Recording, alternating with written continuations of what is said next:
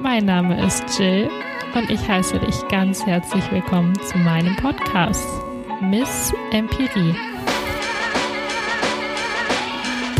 Und nun wünsche ich dir viel Spaß mit der Folge.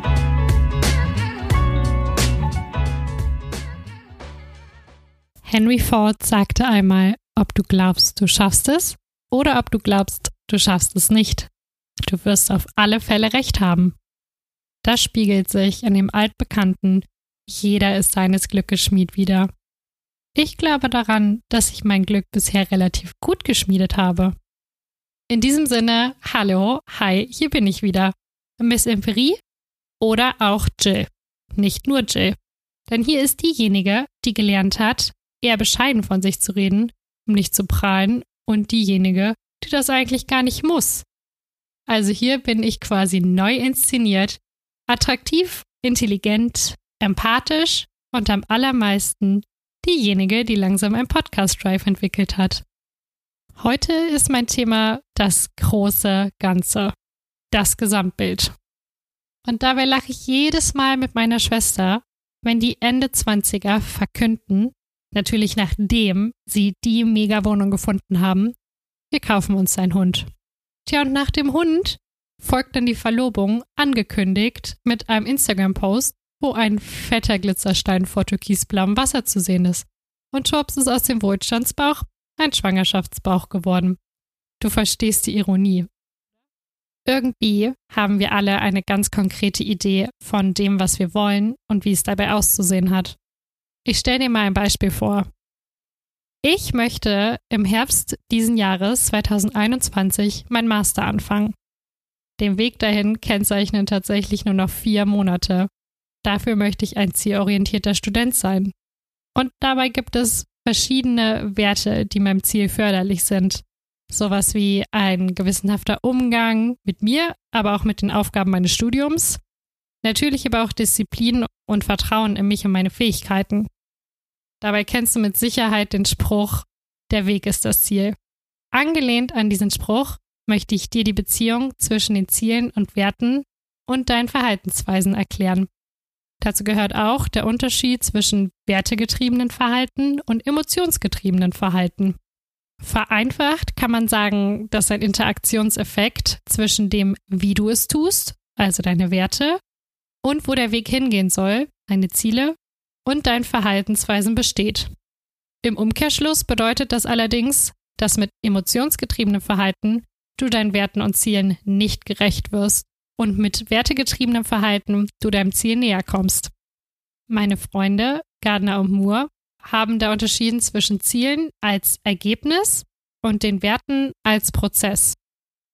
Um sich an den Grundgedanken zurückzuerinnern, haben wir bisher einen achtsamen Umgang mit unserer Emotionswelt gelernt und sind nun dabei, die negativen Emotionen im Gesamtkontext zu sehen. Wie man sich logisch herleiten kann, ist einmal genervt zu sein oder wütend zu sein nicht das Ende der Welt. Im Regelfall wissen wir, dass ein einzelnes negatives Gefühl uns nicht von unserem Ziel abbringt.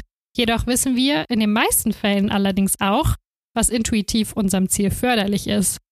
Diese Intuitionen sind unsere Werte, jene, die wir von unseren Eltern gelernt und übernommen haben, jene, die wir im Umgang mit anderen gelernt haben und jene, die wir aus eigenen Erfahrungen sammeln durften.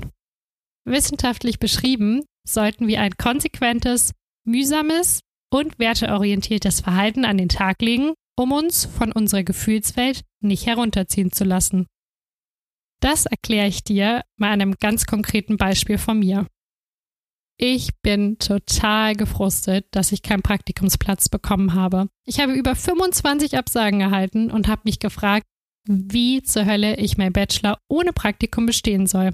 Ich bin ganz ehrlich, ich habe mich so von den ganzen Absagen runterziehen lassen, dass ich ein wenig an mir und an meinen Fähigkeiten gezweifelt habe. Meine eigentlichen Werte sind allerdings überhaupt nicht deckungsgleich mit Aufgeben oder sich in die Opferrolle zu begeben. Im Gegenteil, ich bin eher ein Kämpfer.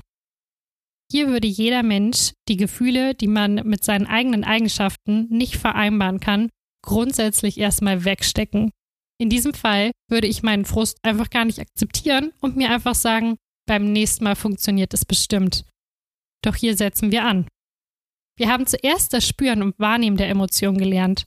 Anschließend gehen wir achtsam mit ihnen um und nun besinnen wir uns aber wieder auf den Gesamtkontext, ohne dabei unsere Gefühle beiseite zu liegen, sondern aktiv diese zu bearbeiten und abzuarbeiten.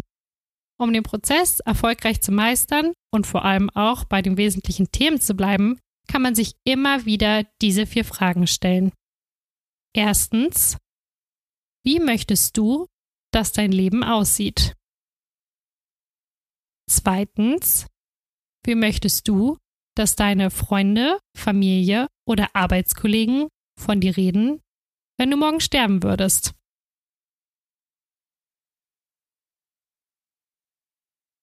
Wie möchtest du mit deinen Errungenschaften und Fähigkeiten in Erinnerung bleiben? Was ist dir wichtig bei deiner Tätigkeit? Zusammenfassend kann man sagen, dass man sinnvoll in den Diensten seiner persönlichen Werte handelt, um sein Ziel zu erreichen. Als aber wohl wichtigstes ist es, sich folgende Frage ehrlich zu beantworten. Handle ich im Dienst meiner Werte oder entscheide ich mich dafür, Reaktionen im Dienst von dem, was sich gerade gut anfühlt, anzuwenden? Erinnerst du dich daran, dass ich den Spruch, der Weg ist das Ziel, in den Raum geworfen habe? Um dieses Sprichwort besser verstehen zu können, hat mein Kumpel Gardner sich folgende Geschichte ausgedacht. Stell dir vor, du beginnst einen neuen Beruf. Auf diese Stelle hast du die ganze Zeit hingearbeitet. Du bist so euphorisch, dass du die Reise so schnell wie möglich antrittst. Und obwohl du keinen Grund zur Eile hast, willst du so schnell wie möglich ankommen. Du gönnst dir kaum eine Pause und wenn du anhältst, ist es allerhöchstens zum Tanken oder um kurz was zu essen. Du kommst schnellstmöglich bei deinem neuen Job an und kannst dich an nichts von deiner Fahrt erinnern. Was hast du gesehen? Was hat dich beeindruckt auf dem Weg? Wie hast du dich gefühlt? Nun stell dir vor, du wärst nicht sofort losgerast, sondern hättest dir die Chance auf der Reise gegeben, alles zu besichtigen, was du sehen wolltest, und wärst trotzdem pünktlich bei deinem neuen Job angekommen. Diese Geschichte von meinem Kumpel Gardner soll dich zwei Aspekte lernen. Erstens haben die verschiedenen Reisen dir gezeigt, dass du mit zwei verschiedenen Lebenserfahrungen herausgehen kannst. Zweitens kannst du den direkten Unterschied zwischen emotionsgetriebenen und wertegetriebenen Verhalten beobachten. Um dir die Wichtigkeit dieses Themas selbst zu erarbeiten, gibt es eine Übung, die sich Give Up for Emotions nennt. Sie fragt dich in fünf Schritten verschiedene Dinge ab. Du findest diese fünf Fragen auch auf Instagram bei Miss Imperie. Erstens, erinnere dich an eine Situation, die starke negative Emotionen in dir getriggert hat. Zweitens, denke jetzt an die spezifische Emotion, die du gespürt hast. Drittens, anschließend sollst du dir ehrlich beantworten, wie du die Emotion verarbeitet hast. Viertens, nachdem die Emotion weg war, welchen kurzzeitigen Effekt hatte es? Fünftens. Welchen Langzeiteffekt hatte dein Umgang mit deiner Emotion? Diese Übung, Give Up for Emotions, sollst du bis zum Anhören der nächsten Podcast-Folge einmal durcharbeiten.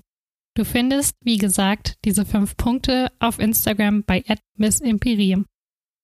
Schaue oder höre dir diese Punkte nochmal an und probiere sie auf so viele schwierige Situationen von dir wie möglich anzuwenden.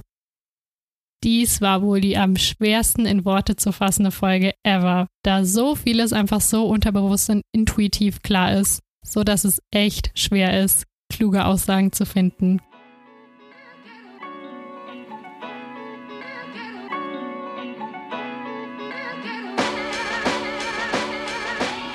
In diesem Sinne, ganz intuitiv, wünsche ich dir einen wunderschönen Tag. Für dich gedrückt. Vielen Dank fürs Zuhören und wir hören uns beim nächsten Mal.